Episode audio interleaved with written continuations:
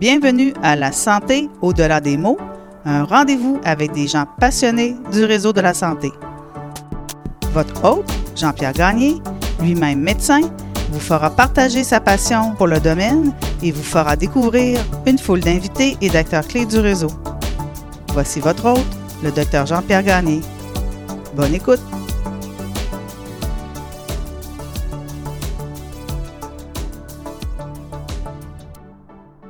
Invité cette semaine, Dr Antoine Bouchard-Fortier, chirurgien oncologue à Calgary.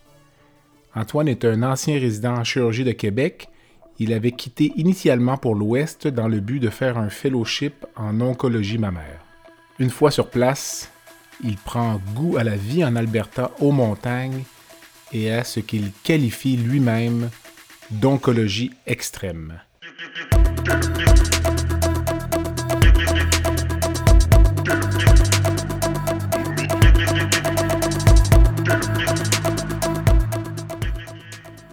Compare d'ailleurs son hôpital à une écurie de Formule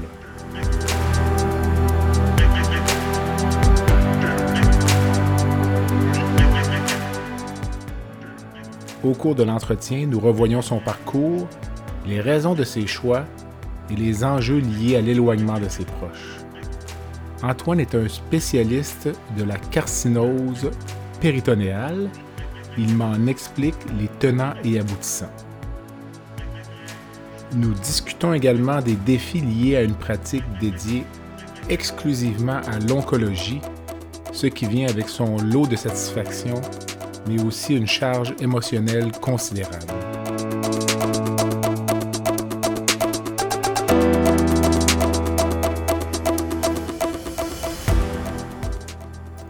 L'entrevue avec Dr Bouchard-Forcier peut certainement remettre en question, à certains égards, l'organisation et l'offre de soins au Québec avec, à prime abord, un avantage pour l'Alberta. Bonne écoute et bonne réflexion.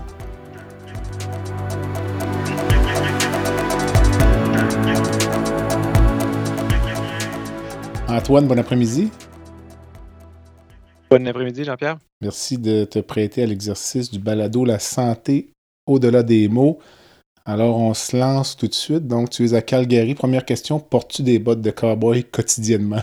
Une question, euh, question qui peut sembler comique, mais euh, une fois par année, euh, on, a, on a le Stampede ici. OK. Puis on fait, pendant une semaine, on va faire la clinique en chapeau de cowboy, puis en bottes de cowboy, puis en jeans. Ah, ça fait partie de la culture locale? Avec, le, avec le buckle. Tout le monde est habillé comme ça. Mais il faut dire que. Euh, oui, effectivement, on, porte des bottes de cowboy à Calgary. C'est pas, euh, c'est pas un mythe. c'est pas un mythe. Mais tu avais pris goût à ça à l'époque à Québec à cause euh, notamment de Jean Péloquin, je pense. Ta première botte de cowboy, ta première paire de bottes date de ta résidence, non? Oui, Jean Péloquin, en fait, c'était Olivier Mailloux, là, un, de nos bons amis qui est chirurgien à Bécomo. OK.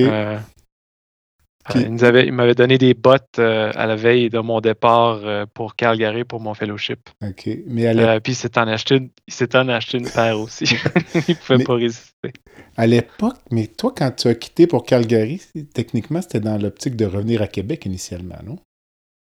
À l'époque, oui. C'était de revenir à Québec pour, pour une pratique en oncologie, surtout là, centrée sur le, cancer du sein. OK. Qu'est-ce qui t'a fait changer d'idée? C'est le,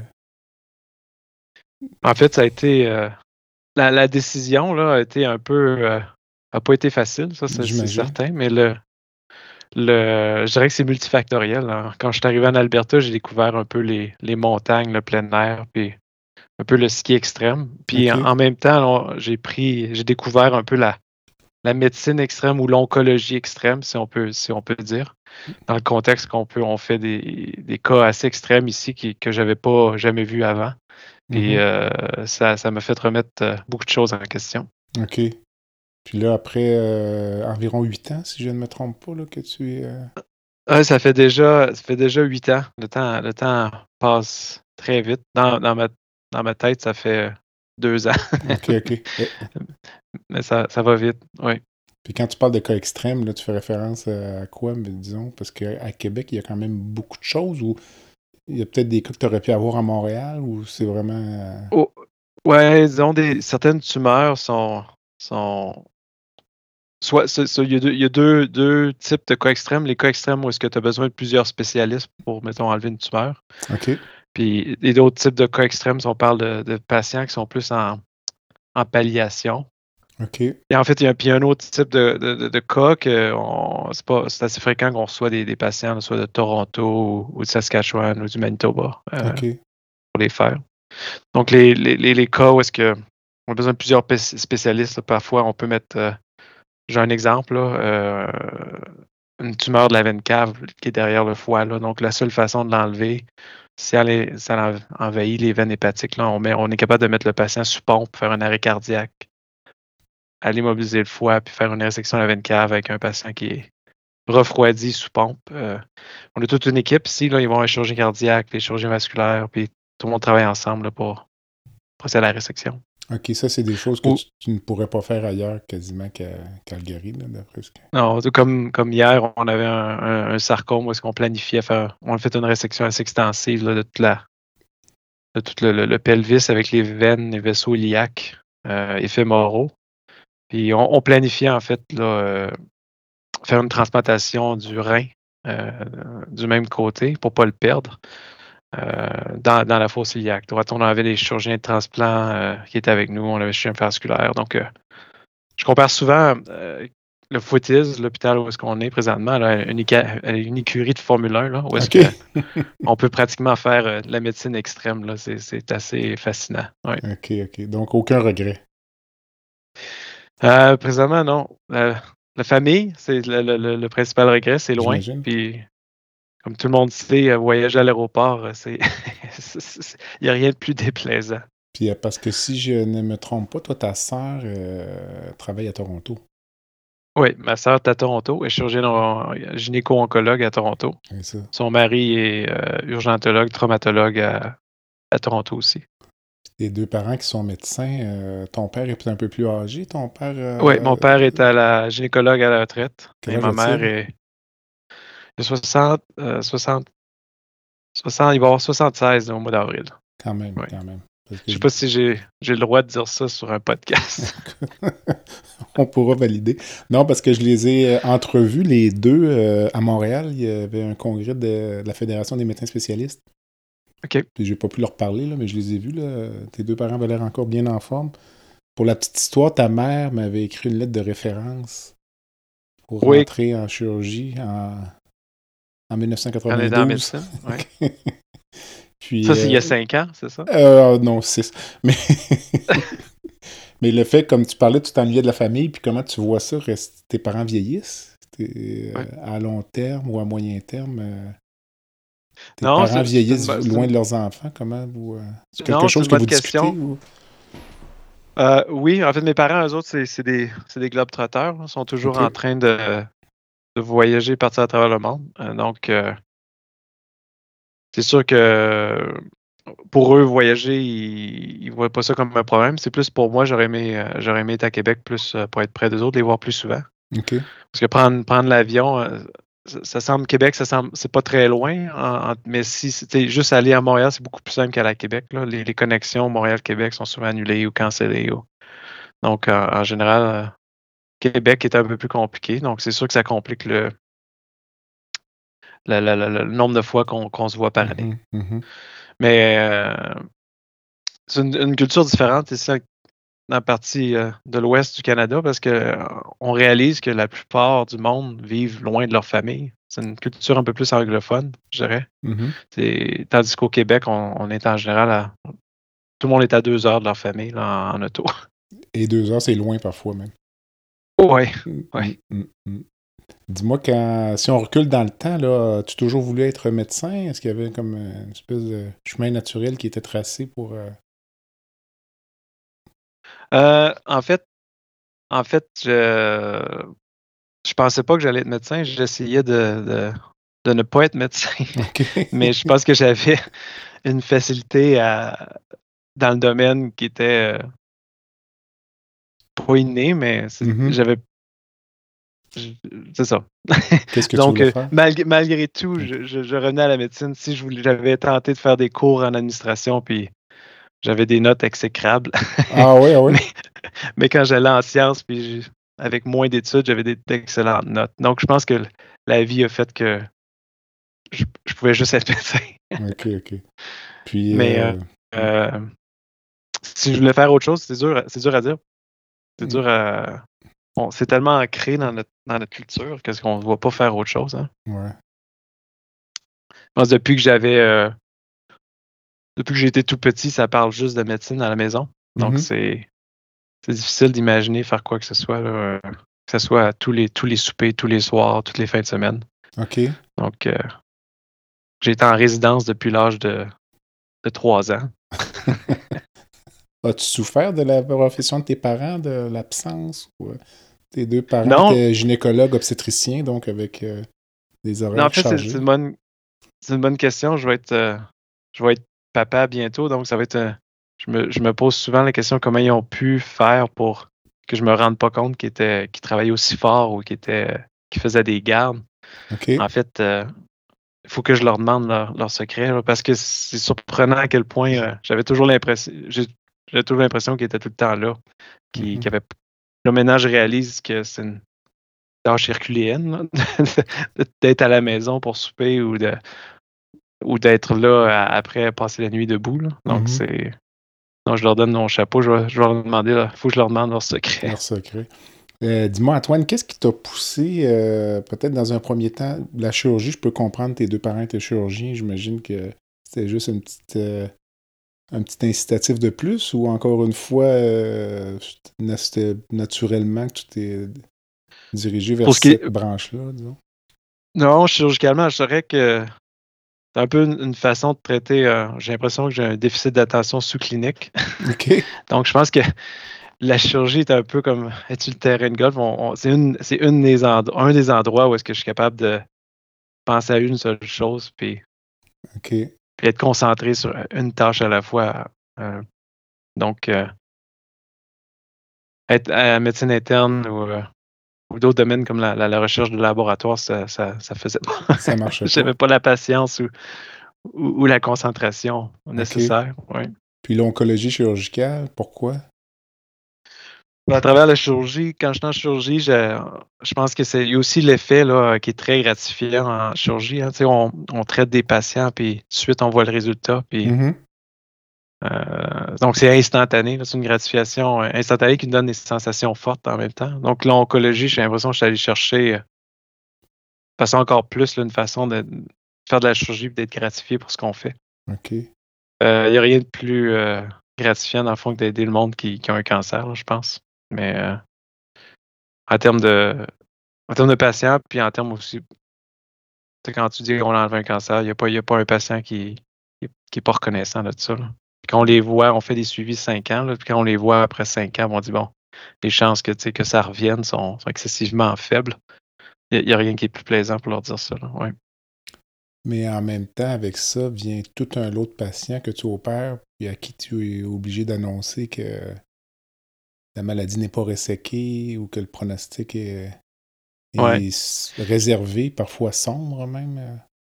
Euh. Oui, on c'est, vraiment extrême. on, on, espère avoir plus de patients qu'on sauve que, que de patients qu'on à qui on fait, on fait du tort, si on mm-hmm. veut dire. Mais euh, à date, je suis encore dans le positif. OK. Puis, comme jeune chirurgien, là, tu traites des patients jeunes aussi, euh, parce que le cancer, le cancer ne fait pas de différence. Comment tu trouves ça, traiter des patients de ton âge ou même des patients plus jeunes? Non, c'est difficile, mais je pense que euh, dans une carrière de chirurgien ou de médecin, tout le monde, à mesure qu'on vieillit, on passe tous à travers ça. Mm-hmm. Mais euh, je, l'ai juste passé euh, à travers plus jeune que d'autres mes collègues. C'est sûr que je vois des patients là, de, dans la vingtaine qui ont des cancers du, de l'estomac métastatique ou des cancers du côlon métastatique. C'est sûr que c'est difficile, puis on essaie, on fait vraiment notre mieux pour le, possible pour les aider. Parce que, écoute, moi, quand j'ai commencé à pratiquer, là, à 27 ans, j'étais chirurgien. Puis même faire une hernie inguinale ou une vésicule biliaire chez un patient de mon âge ou plus jeune, j'aimais pas ça. Là. C'était. C'était. Euh... Je sais pas si je me projetais ou euh, j'avais peur des complications parce que là, me voyais mal euh, handicapé, entre guillemets, ou laisser un, jeune patient avec des séquelles. Donc, en oncologie, ça doit être épouvantable d'annoncer à des jeunes patients qu'ils ont des maladies. C'est. Non, c'est difficile. je pense que j'en ai beaucoup d'exemples comme ça. Là. Ça peut être émotif en clinique, là. surtout quand tu leur dis que même des chirurgies extrêmes qu'on fait, puis on pousse les limites là, très très loin. des fois, on ne peut pas.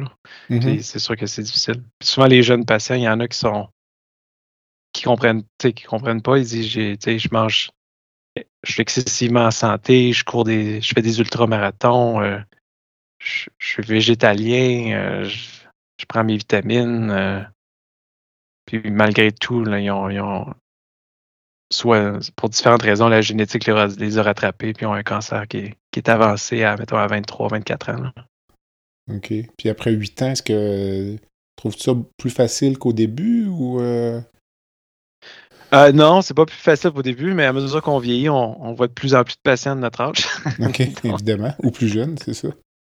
Ou plus jeunes. Donc, c'est la réalité qui, frappe un peu. OK. Mais euh, je pense que c'est d'être capable de faire, mettre, les, mettre, chaque, mettre ces situations-là dans des compartiments pour, être capable de dealer avec les émotions. Là, Puis être capable d'aider le patient le plus qu'on peut.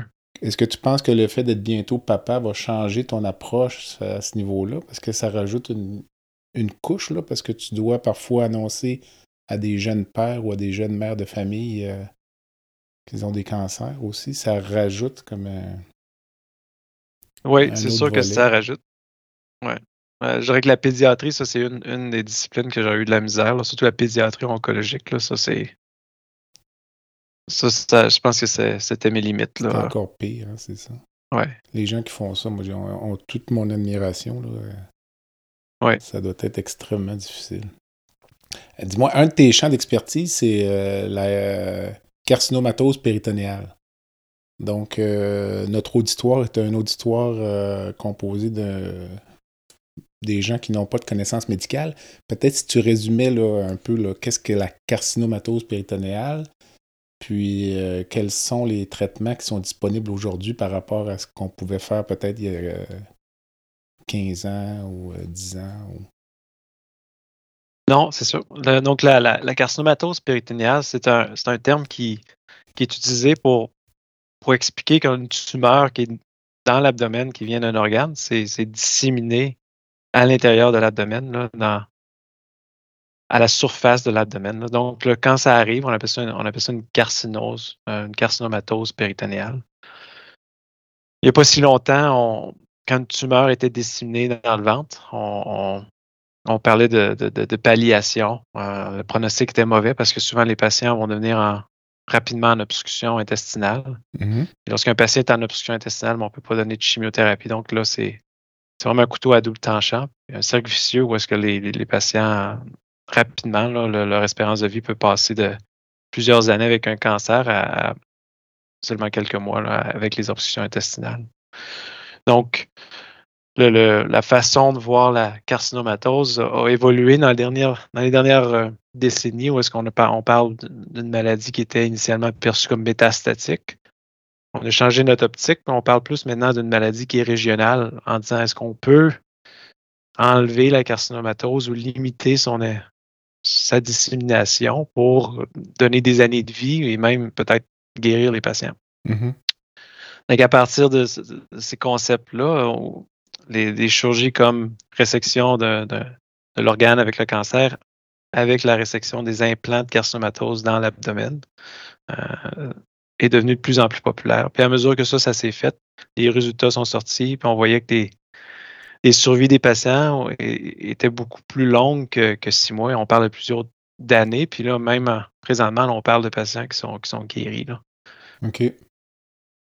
Donc, mm. euh, donc c'est, fascinant de voir comment, comment ça.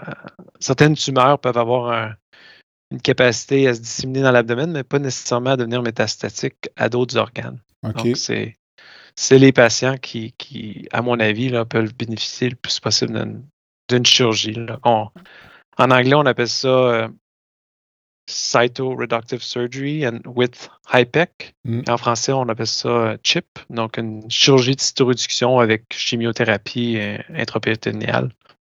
J'ai- Donc, euh, la chirurgie en soi, un coup qu'on a enlevé tous les implants là, avec le, le- le cancer, on a, obtenu, on a obtenu une cytoréduction complète, donc il n'y a plus d'implants dans, dans- l'abdomen. On fait circuler une chimio chauffée euh, dans l'abdomen pour euh, tuer les cellules qui seraient résiduelles euh, qu'on ne peut pas voir à l'œil nu. Donc, la, chimio, il y a différentes recettes, mais en- typiquement, c'est une chimiothérapie soit de mitomycine ou de, qui sont des chimiothérapies assez communes en, en cancer, qui sont chauffées. Donc, c'est avec la température, là, ça, on espère que ça fait une lise des cellules tumorales. Donc, euh, donner un certain, une- faire une action synergistique là, avec, le, avec la chirurgie. Mhm. Pour t'avoir entendu présenter euh, au niveau scientifique, euh, c'est une thérapie qui peut être re- refaite chez le même patient aussi. hein? Oui, oui. Donc, tout à fait. C'est- on n'a pas de contre-indication réelle à ref- refaire la chirurgie. En fait, la, les, cra- on peut faire, il y a des, on a des patients qu'on l'a fait deux, trois, on a un- une patiente, on l'a fait quatre fois. Donc, euh, j'ai un patient aussi à Toronto qu'on a fait, euh, je pense, trois ou quatre fois aussi. là. Donc, euh, certainement, c'est une chirurgie qui peut être faite chez les patients qui répétée, là, chez, qui peut- chez les patients qui sont bien sélectionnés. Et on, on- on- je suis convaincu là, qu'on, augmente leur survie là, en diminuant là, la, la dissémination là, dans le ventre, donc en diminuant les risques d'obstruction intestinale. OK. Ce qui est encore plus fascinant, c'est qu'on quand on regarde tous les patients qu'on a fait, mettons, en, en chirurgie, en cancer colorectal, on parle d'une centaine, plus de 100 paci- 150 patients. Passé 5 ans, là, on en a 15 là, qui sont sans maladie, sans récidive, guéris, qui ont passé 5 ans, de plus de carcinomatose, aucune évidence de maladie. Donc, il y a, un pourcentage de ces patients-là qu'on peut dire qu'on non seulement on, augmente leur, vie, mais on, leur survie, mais on les, guérit potentiellement de la maladie. Ce qui est complètement ce qu'on apprenait là, dans ce qu'on faisait dans les années 90 ou 2000. Oui. Ah oui, complètement. Écoute, euh, moi, souvent, je raconte que lorsque j'étais résident en chirurgie, lorsqu'on voyait un patient avec un cancer, le défi, souvent, c'était d'essayer de prouver l'incurabilité. Puis, c'était assez facile aussi. Là, dans... Les thérapies étaient tellement moins agressives à l'époque. Je pense pas que tu aies connu ça, mais tu l'as lu. Par exemple, les patients qui avaient des métastases hépatiques, euh, on disait pas plus que trois métastases dans un seul lobe. Alors, euh, puis je me rappelle euh, d'avoir vu une présentation. C'est sûr que c'était sur un autre type de tumeur qu'on appelle les tumeurs neuroendocrines, là, mais pour les métastases hépatiques, un chirurgien européen était venu présenter au Québec à l'époque où donc la communauté chirurgicale, tout au moins québécoise, était relativement conservatrice, si tu veux. Et euh, ça se trouvait être l'ancien patron du docteur Ouellet à l'Hôtel Dieu de Québec, là, qui était euh, docteur Elias, je pense. là, Oui, Dominique Elias. Donc, J'ai travaillé avec, j'ai avec travaillé avec lui en, en France. ouais. alors, euh, avait présenté, je pense, à Sherbrooke à l'époque, mais je t'ai dit ça, on recule 20 presque 25 ans. Là. Puis, euh, elle avait une petite diapo très simple où les deux indications opératoires étaient là. Puis la première indication, c'était resséquer toute la maladie. Ça, c'était point 1. Point 2, c'était ne pas tuer le patient. Alors, T'imagines? Je peux, je peux, un classique de, de Dominique. Alors, Ouais. pour les chirurgiens québécois, écoute, c'était comme euh, révolutionnaire. Tu comprends? quel, genre, de bébite. Mais c'est pour dire à quel point on peut avancer sur un horizon de 25 ans. Dis-moi, mais, mais ce type de thérapie localement euh, très agressive, très agressante, très morbide, penses-tu que ça va disparaître au profit de traitements systémiques euh, plus efficaces, plus ciblés, immunothérapie ou autre? Penses-tu faire encore de la chip dans 10 ans, par exemple? Non, c'est intéressant, mais je pense que je pense qu'en fait, c'est un outil dans la boîte à outils. euh, de l'oncologie. Donc, là, je pense pas que la chimiothérapie ou l'immunothérapie seule peuvent être utiles. Mm-hmm. il, toujours, il va toujours une place pour la chirurgie, tout comme je pense pas qu'une chirurgie seule peut être utile sans l'aide, dans certains cas, de la chimiothérapie ou de la radiothérapie. Je pense qu'à mesure que l'immunothérapie a, ses, développements, parce que présentement, c'est vraiment impressionnant ce qu'on peut obtenir avec l'immunothérapie, les nouveaux résultats. Euh, je pense qu'au contraire, on va se mettre à traiter, à être plus agressif chirurgicalement. Je pense qu'on va, on commencer à se questionner, ouais, est-ce qu'on peut faire, mettons, de la carcinomatose pour les estomacs plus souvent ou pousser les limites? Mm-hmm. Est-ce qu'on va pouvoir penser que c'est faisable pour peut-être des pancréas peut-être un jour? Donc, c'est, je pense que l'immunothérapie va nous permettre de créer des ponts et, d'amener la chirurgie à, d'autres niveaux. OK, OK. Mais ça va demeurer selon toi? Je, oh, je pense que oui. C'est quand même assez intéressant. Tu parlais là, à quel point ta pratique euh, en Alberta est beaucoup plus euh, stimulante, euh, des thérapies, options de, au niveau professionnel plus, plus intéressantes que ce que tu aurais eu au Québec c'est sûr que c'est une question large. Vois-tu, est-ce qu'il y a beaucoup de différences au niveau du système de santé albertain par rapport au système québécois? As-tu l'impression d'être dans un autre monde, un autre pays où tu vois des similitudes là, euh, plus que des différences? Question large. non, je dirais, dans, l'hôpital où est-ce que je suis, là, présentement, il y a, c'est, probablement un des plus gros centres au Canada. C'est pas un très gros centre en Amérique du Nord. On vient juste de. On est juste sur le point d'ouvrir un nouveau centre euh, d'oncologie qui va être le deuxième plus grand en, Amérique du Nord. Juste pour donner un exemple.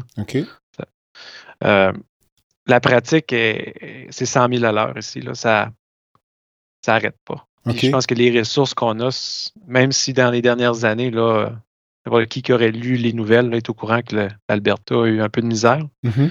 Les ressources sont, encore là, même si on coupé beaucoup de ressources. OK. Puis c'est les journées opératoires sont vraiment différentes. au point que oui, on, se croirait dans un autre monde. Euh, quand je parle avec, avec des collègues qui sont au Québec, j'ai vraiment l'impression de parler avec quelqu'un qui est dans un autre pays. Là. OK. Un pays moins fortuné, d'après. Euh, je ne sais pas si c'est un pays moins fortuné. Euh, je pense que c'est.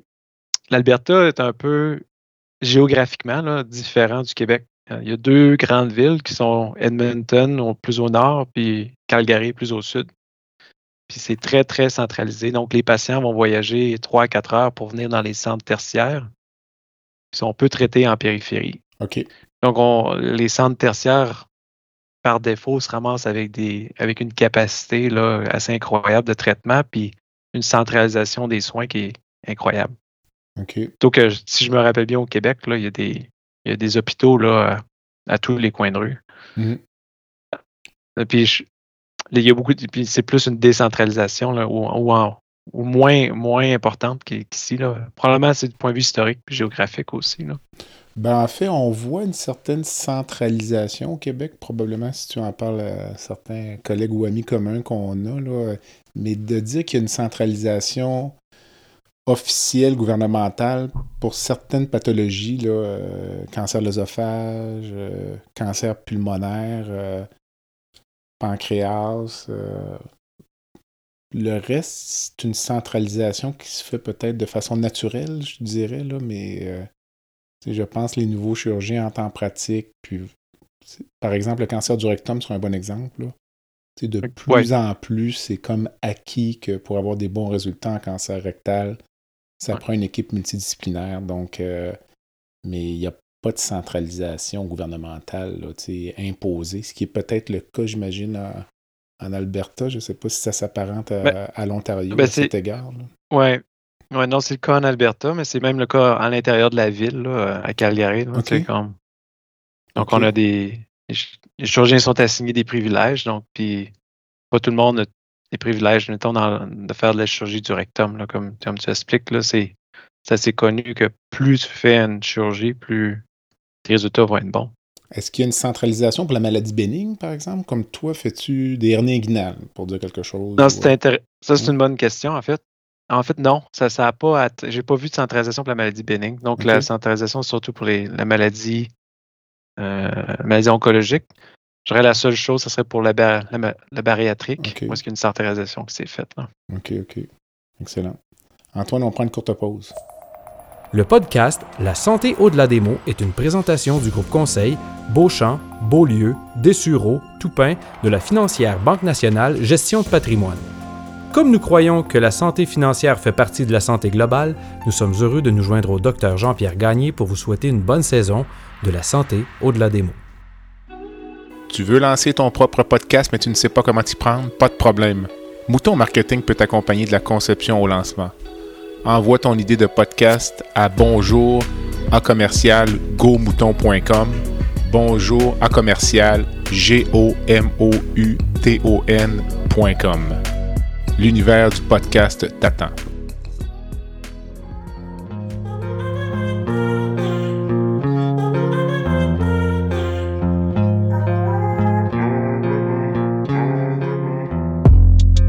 Visitez le site web du balado à www.baladosanté.ca au b a l a d o s a t e.ca. Visitez également notre page Facebook, envoyez-moi des commentaires, des suggestions d'invités et abonnez-vous au balado sur la plateforme de votre choix.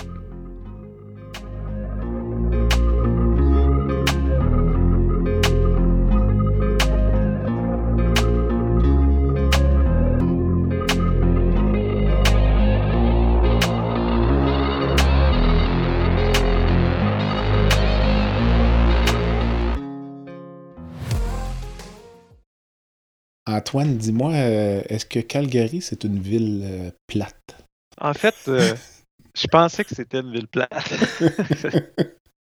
quand j'étais allé en fellowship, quand j'ai vu le résultat de fellowship, me oh boy, ah qu'est-ce que je vais faire là? J'avais aucune idée. En fait, je connaissais pas Calgary très bien.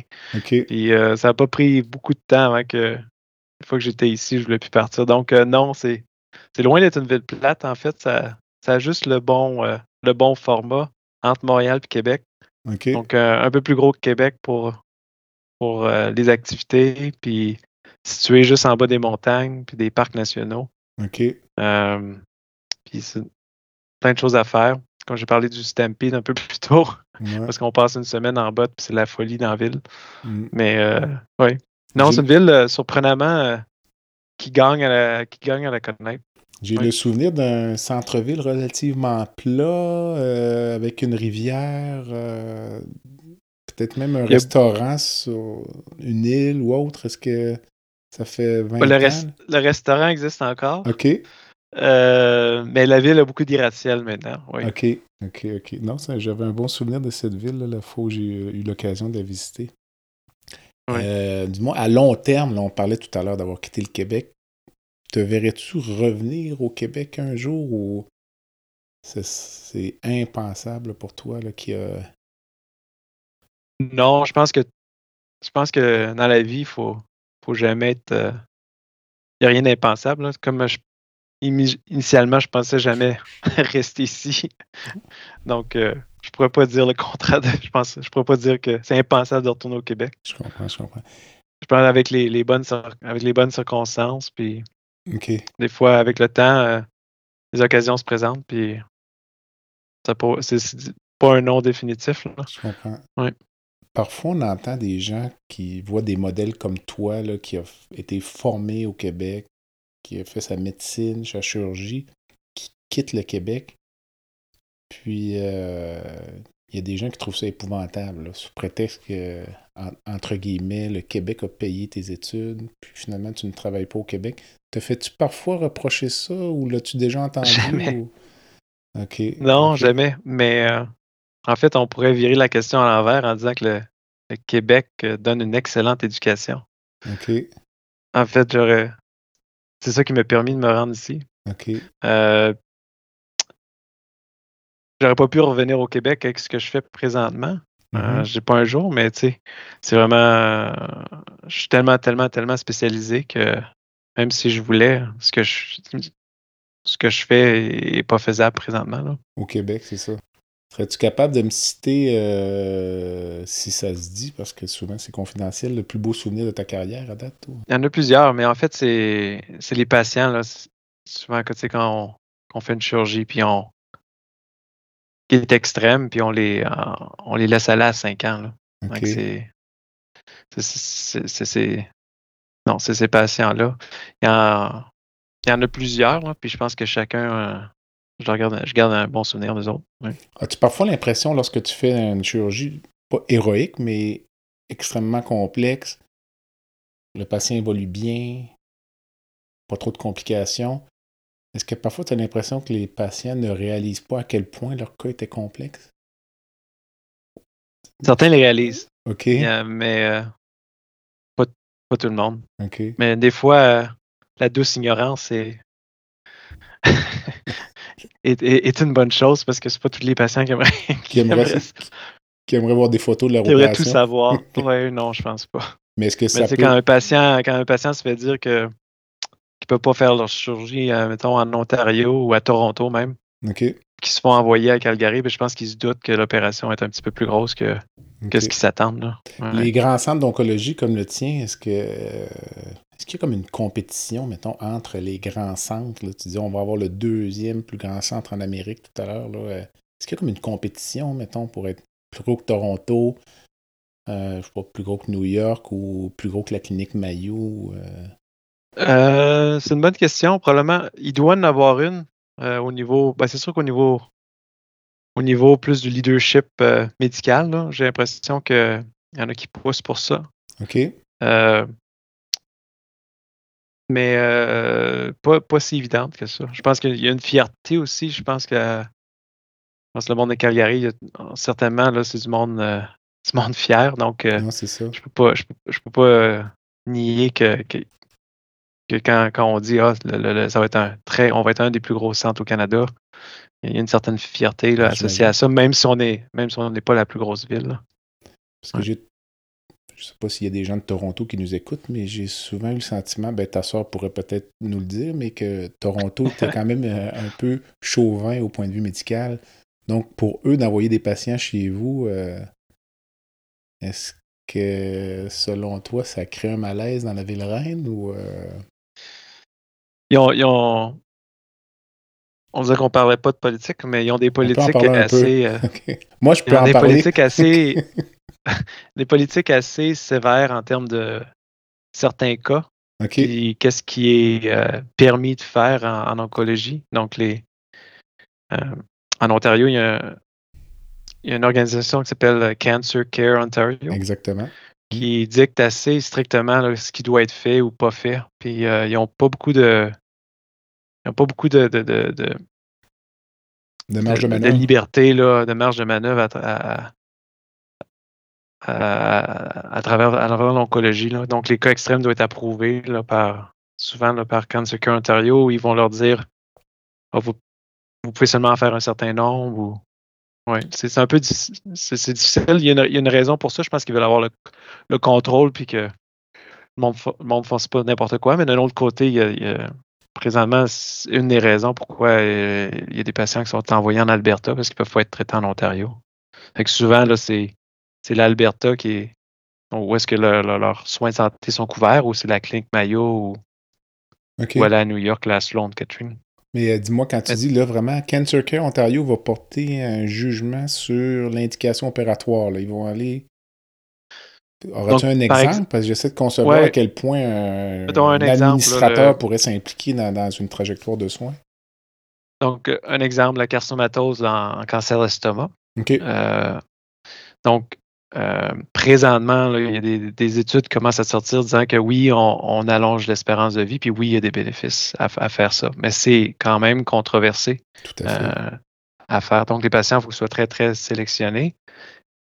Euh, donc, la controverse fait qu'il y a peu d'études pour soutenir ça. Donc, ils ne sont pas capables de faire approuver cette chirurgie-là sans des études. Euh, donc, c'est un, peu, un cercle parce que s'ils ne sont pas capables de le faire, donc ils ne sont pas capables de démontrer des résultats, donc ils ne sont pas capables d'être capables de se faire approuver pour ça. Donc, euh, présentement, les patients avec une carcinomatose d'estomac qui sont des candidats pour une chip, donc sont envoyés en Alberta parce que les, les chirurgiens oncologues n'ont pas, la capacité de le faire. OK. C'est comme une, un peu une espèce de cercle vicieux, cette affaire-là, comme tu dis, parce que euh, ça limite les capacités d'une ville comme Toronto de faire de la recherche? Ouais. Donc, ça sort la recherche. C'est un cercle vicieux qui, qui, est vraiment, qui est vraiment difficile à, s'en sortir parce que, dans le fond, pour nous, le plus de cas qu'on fait, le plus d'expertise qu'on a, mm-hmm. le meilleur nos résultats. Donc, on, donc, on reçoit plus de patients. Euh, donc, nous autres, on est dans un cercle vicieux dans, l'autre sens, un peu. on est dans, on devient, dans notre expertise s'améliore à mesure qu'on, le plus qu'on fait de complexe. Là. OK. Mais euh, êtes-vous, limité dans le nombre de cas que vous pouvez faire de l'extérieur, par exemple? Parce qu'à un moment donné, c'est un entonnoir, là, je veux dire. Oui, on était euh, avant, il y a un certain temps, on n'était pas limité. Euh, mais pour l'instant, le, des critères, c'est que s'ils ne sont pas capables d'avoir une chirurgie dans leur province, on est permis de, on est, on est autorisé à faire la chirurgie. Donc, on reçoit des, on reçu des patients du Nouveau-Brunswick ou quand même. De, de, Saskatchewan, de l'Ontario, comme j'ai dit là, c'est souvent. Euh, du Manitoba. Euh, Les patients viennent euh, référer ou un patient peut venir demander une deuxième opinion puis vous allez l'accepter? Non, en général, c'est nos, collègues, là, chirurgiens oncologues, qui disent Écoute, j'ai les mains liées, je ne suis pas capable de faire ce cas-là, ou j'ai besoin d'aide, ou, ou, c'est des oncologues qui, sont tout courants qu'on fait ces cas-là. OK.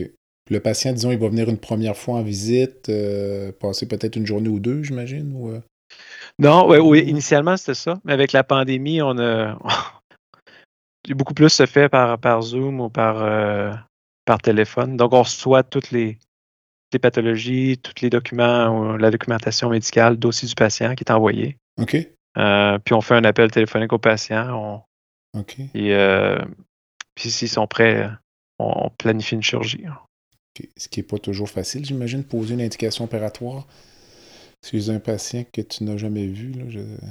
Non, c'est pas souvent facile. Pas souvent, c'est donc qu'on les fait venir une semaine, une semaine d'avance pour faire leur, leur, bilan préopératoire. OK, puis vraiment euh, mettre l'œil sur le patient, puis. Euh...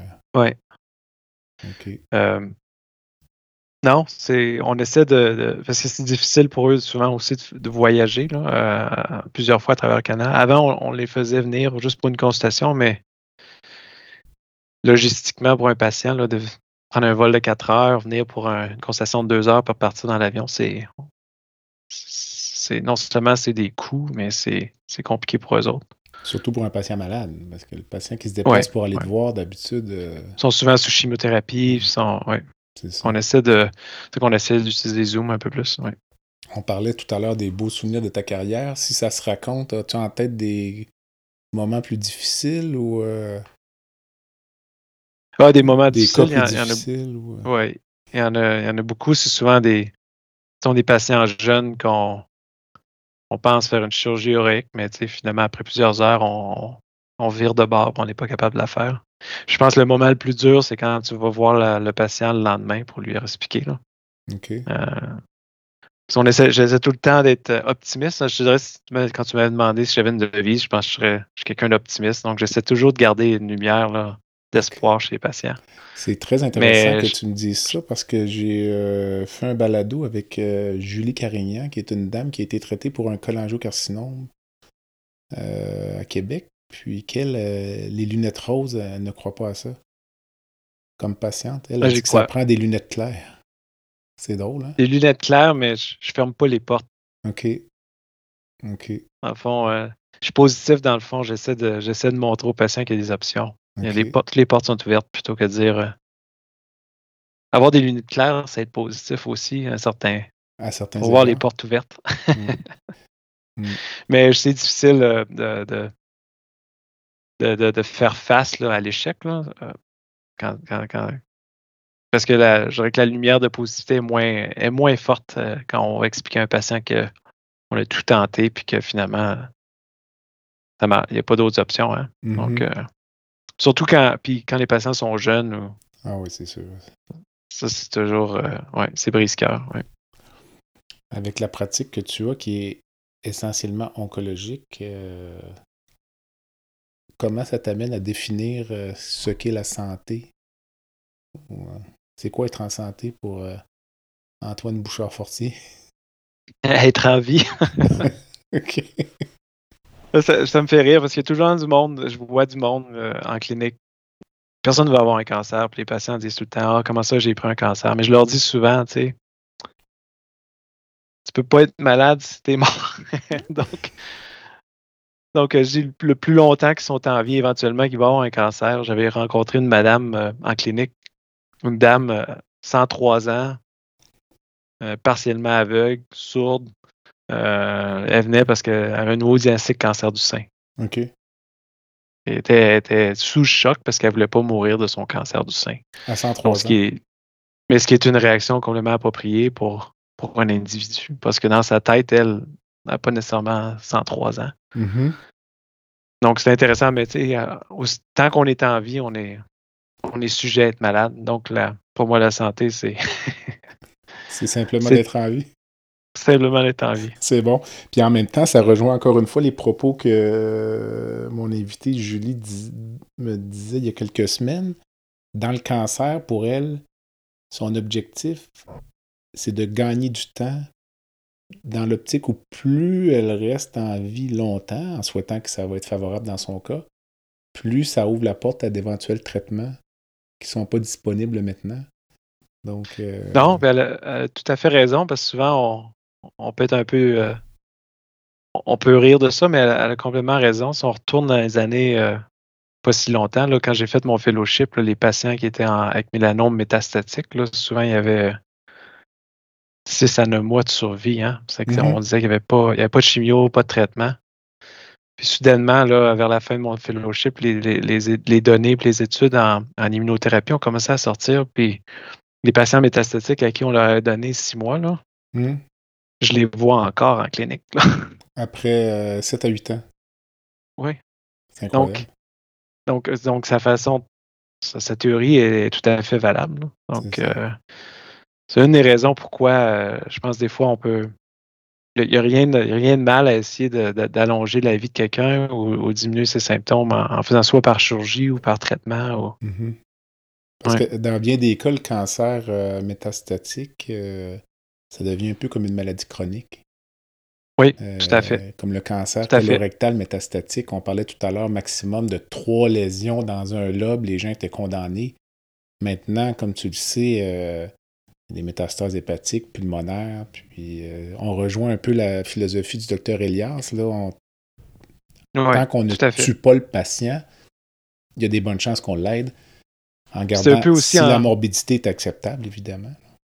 Oui, euh, oui, tout à fait. Puis c'est un peu la discussion que j'ai souvent avec les patients là, quand, quand le cancer revient, là, quand ils ont des récidives.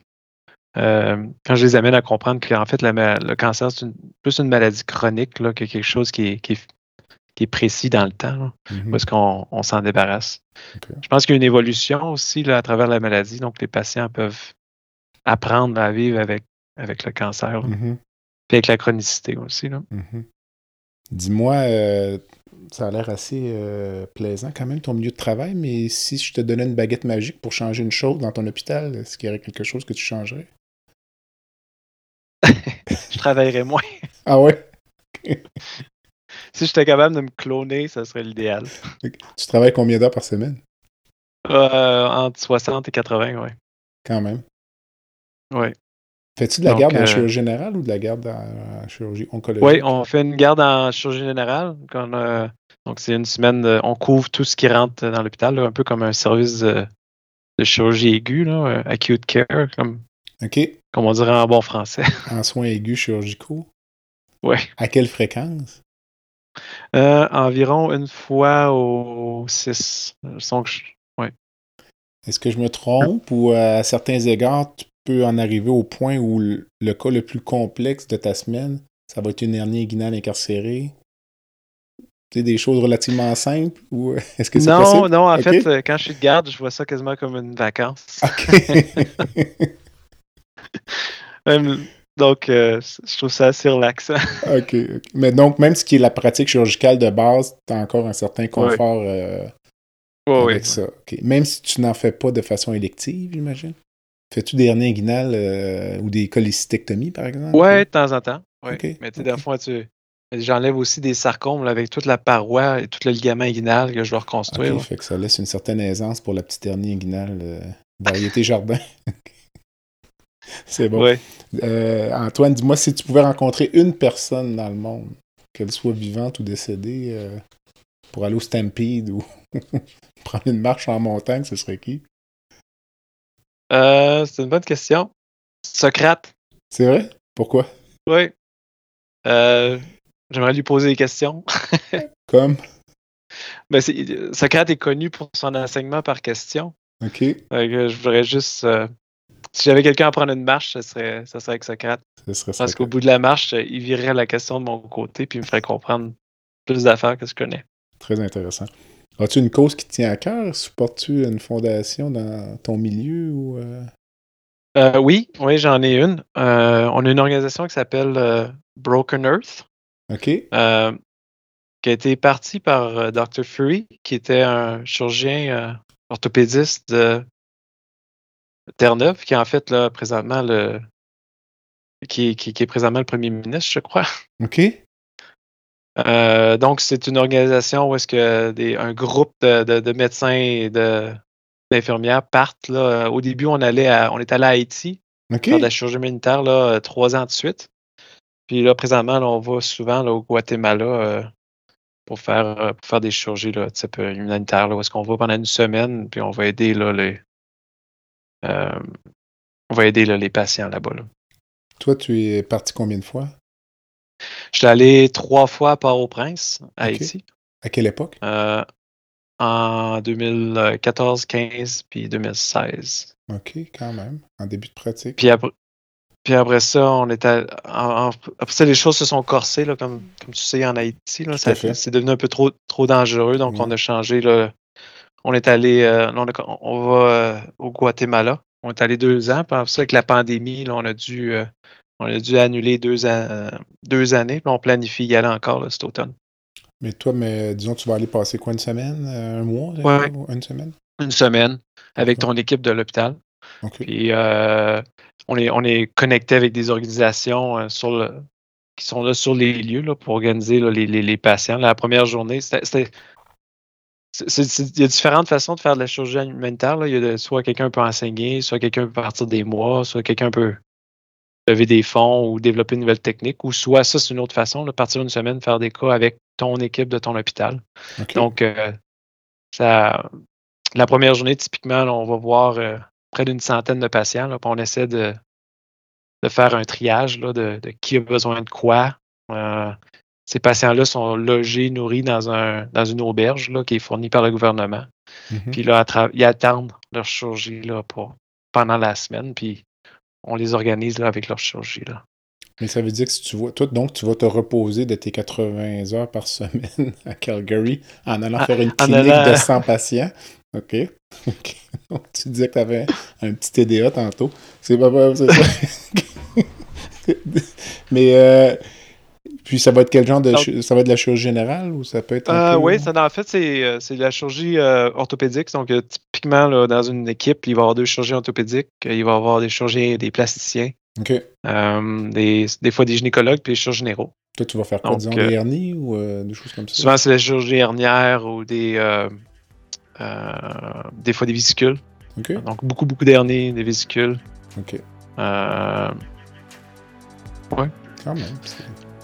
Non, c'est donc c'est une organisation euh, Broken Earth. Euh, si, l'auditoire tape ça dans Google, il peut voir euh, l'organisation et les différentes équipes à travers le Canada. Je crois qu'il y a des équipes à Ottawa, à Calgary, à Vancouver, à Montréal. Ok, ben, je mettrai le lien dans tes notes de balado. ok. Écoute, Antoine, ben, je te remercie beaucoup.